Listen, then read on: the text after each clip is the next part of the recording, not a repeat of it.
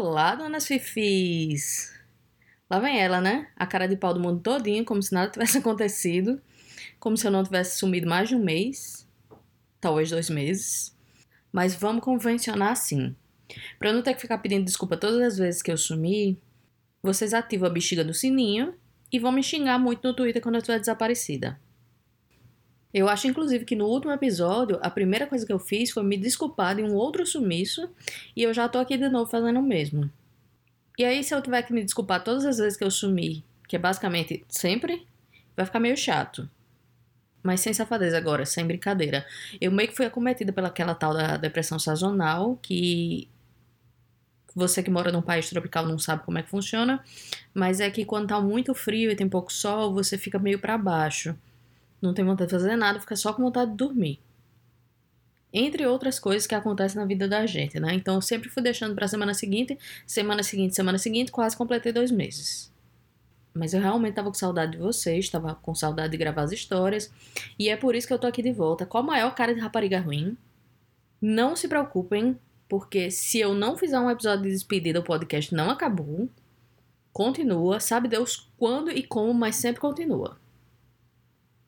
Vou aproveitar aqui esse momento para pedir para você mandar sua história pelo e-mail crônicasdavidalheia.gmail.com ou pelo Telegram, arroba Saraiva, se você tiver com preguiça de digitar. Eu digito para você. Agora vamos deixar de enrolar e bora para a história. A história de hoje quem me mandou foi Gabriela. E Gabriela, como toda adolescente, tem que decidir a sua vida, entre aspas, ali nos 16, 17, 18, que é quando ele decide qual é a faculdade que vai cursar, né? E aí, como todo mundo, ela teve muita dúvida.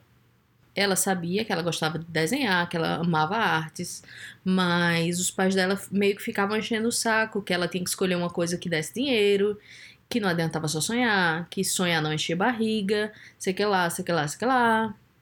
No fundo, ela sabia que o que ela queria mesmo era fazer a faculdade de artes, mas ela acabou optando por fazer arquitetura, que parecia uma coisa com mais possibilidade de emprego, de carreira, enfim era meio como se ela estivesse juntando as duas coisas. Ela podia continuar desenhando, que era o que ela gostava, ao mesmo tempo que não ia ser uma completa decepção para os pais. Decepção para os pais foi o que ela falou, porque eu, eu acho o ó você decidir sua vida para atender a expectativa dos pais. Porque tudo bem, aconselhar tal, mas ela disse que a sensação que ela tinha se ela escolhesse a faculdade de artes é que eles iam virar completamente as costas para ela como se já não bastasse a pressão que é escolher sua vida inteira aos 18 anos, né? Inclusive, eu vou deixar um disclaimer aqui para os ouvintes dessa faixa etária. Tá tudo bem não passar no vestibular de primeira. Tá tudo bem desistir do curso lá na frente. Tá tudo bem mudar de carreira depois da faculdade. É uma, isso é uma coisa que acontece nas melhores famílias. Obviamente, é uma coisa muito mais difícil de fazer se você vem de uma classe mais pobre. É sim. Mas é importante ter em mente de que esse momento não é a decisão da sua vida, que sempre vai ter tempo de recomeçar. Agora vamos encerrar o disclaimer e vamos voltar para a história da Gabriela. Aí Gabriela foi lá, fez sua faculdade de arquitetura, se formou, arrumou um emprego com certa dificuldade, porque ela não tinha parentes ricos, ela não tinha dinheiro para abrir o escritório mas arrumou um emprego, começou a trabalhar numa área que ela gostava. Ela não, não é que ela desgostava da arquitetura, ela gostava de trabalhar em arquitetura, só não era o que ela sonhava. E muitas vezes a gente tem que fazer isso, né? A gente tem que adaptar o sonho da gente para a realidade, normal. Ela disse que a única coisa que ela não gostava da arquitetura é lidar com certos clientes, as madames, né? Que isso aí é óbvio. Mas que na média tudo corria meio bem. Ela conheceu um colega arquiteto, se casou com ele, teve uma filhinha, eles eram muito felizes também e tal, mas ela sempre guardou aquele desejo de fazer o curso de artes. Mesmo que fosse para não mudar de carreira, mas porque ela queria aquela bagagem. Era tipo uma realização pessoal mesmo. Até porque, obviamente, depois do filho as coisas ficam um pouco mais complicadas, né? Não dá para você jogar tudo pro alto e fazer o que dá na telha. Então, uns 10 anos depois do primeiro vestibular que ela fez para arquitetura, e na época era vestibular, ela foi fazer um outro vestibular para a Faculdade de Artes Plásticas. Passou na universidade pública e começou o curso no ano seguinte. E ela disse que fazer aquele curso já com quase 30 anos pesou um pouco. Ela disse que a maioria dos alunos eram mais novos e eram meio desinteressados, meio loucaço, meio artistinhas demais. Enquanto ela queria aprender Enquanto ela queria aprender técnica, teoria, história da arte, aprender luz e sombra, eles meio que já se consideravam artistas.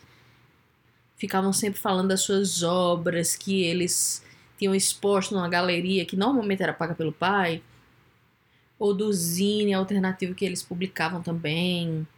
Ela meio que se sentia um peixe fora d'água. E ela disse que era meio que esperado socialmente que você assumisse aquele papel assim de artista quebrado, sofrido, angustiado. Só que na prática a turma era 90% composta por filhinho de papai. Então ela disse que ela se sentia muito deslocada e até meio careta perto da turma. Que ela não conseguia se enturmar, não conseguia fazer amigos, não conseguia trocar uma ideia como ela já tinha alguma bagagem, ela via que aquele papo de artistinha deles era meio conversa piada, meio muita conversa para pouca prática. Mas foi passando. E aí no mesmo prédio ficavam as faculdades de artes diversas. Tinha dança, tinha teatro, tinha música, o que você pudesse imaginar. Então o prédio era uma efervescência cultural. Efervescência, eu não sei se eu falei certo, enfim. O prédio era uma efervescência cultural. Sempre rolava performance, sempre rolava música, sarau, peça, exposição, aquela coisa louca. Rolava de arte boa, mas também rolava muita arte ruim. Mas aí tudo bem, né? Tipo, a maioria era muito novinha, tava naquele, naqueles anos de experimentar mesmo. Mas ela dizia que se irritava, porque na cabeça dela, o que é a expectativa que ela criou naquela faculdade era muito diferente da realidade na visão dela, ela não estava aprendendo muita coisa, estava sofrendo bullying por ser mais velha e não tá fazendo personagem e que ela não conseguia nem se conectar, nem entender o que é estava rolando, não entendia aquelas pessoas. Até os professores era meio complicado de se aproximar, porque ela, ela, ela achava que eles também davam uma viajada. Só tinha uma professora com quem ela conseguia conversar e se relacionar, que era a professora Ana Beatriz, que dava aula de História da Arte. Enfim. Um dia começou a rolar um burburinho que ia ter um protesto sobre o desmatamento da Amazônia, que ia rolar no dia do meio ambiente. Umas pessoas iam expor quadros, outras iam fazer um sarau, outras estavam planejando umas performances. E estava rolando uma conversa de que ia ter uma performance surpresa, ninguém sabia o que, é que ia rolar.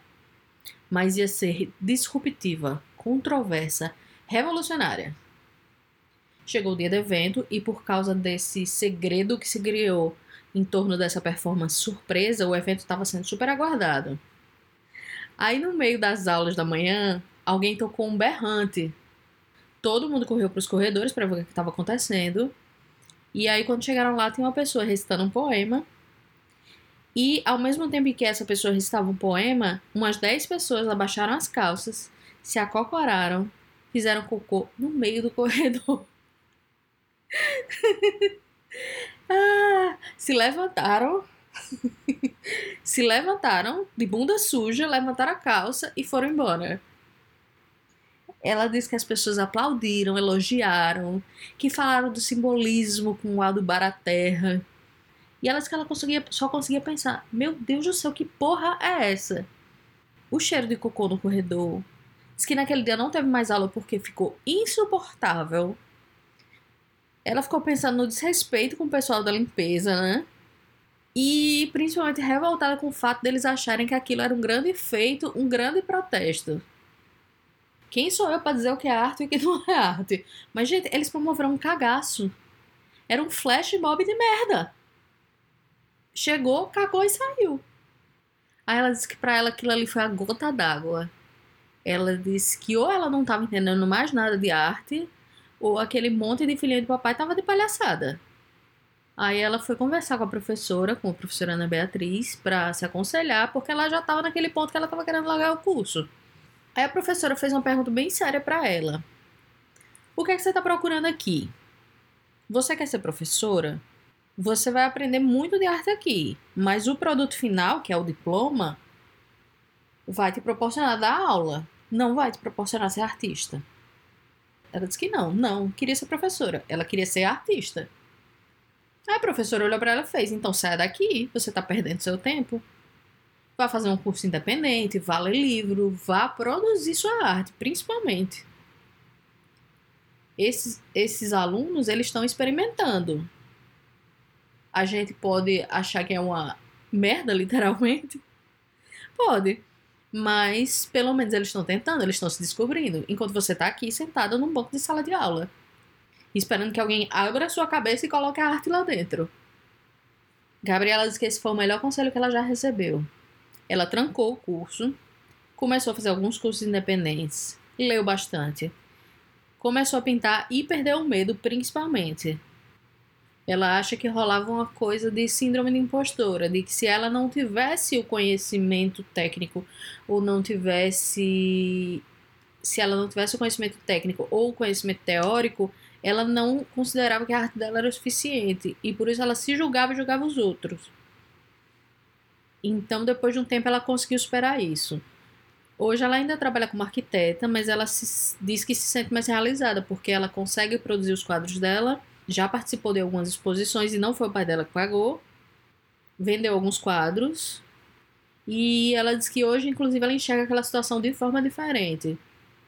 Na época, ela ficou meio ofendida, como se ela que estudava tanto não fosse capaz de receber nenhum reconhecimento. E gente que estava literalmente cagando recebia palmas. Aí hoje ela diz que vê que é mais sobre produzir e como você se conecta com o seu público do que a técnica de fato. Mas que ela ainda considera que o cagaço não era arte. Ainda bem que ela encontrou essa professora, né? Porque realmente às vezes a gente fica insistindo umas coisas que não são pra gente. E eu fico feliz de saber que a Gabriela encontrou o caminho dela, porque esse é sempre um troço muito difícil para qualquer pessoa. Mas, gente, eu morri com essa história. Eu fico imaginando minha reação se eu saísse no corredor e visse o cagaço.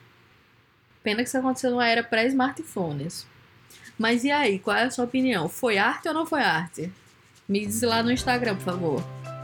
Se vocês gostaram da história, façam um favorzinho. Compartilhe esse podcast com seus amigos. Esse podcast foi escrito, narrado, editado e performado por mim, Pula Saraiva, sem cagaço. Beijo e até a próxima.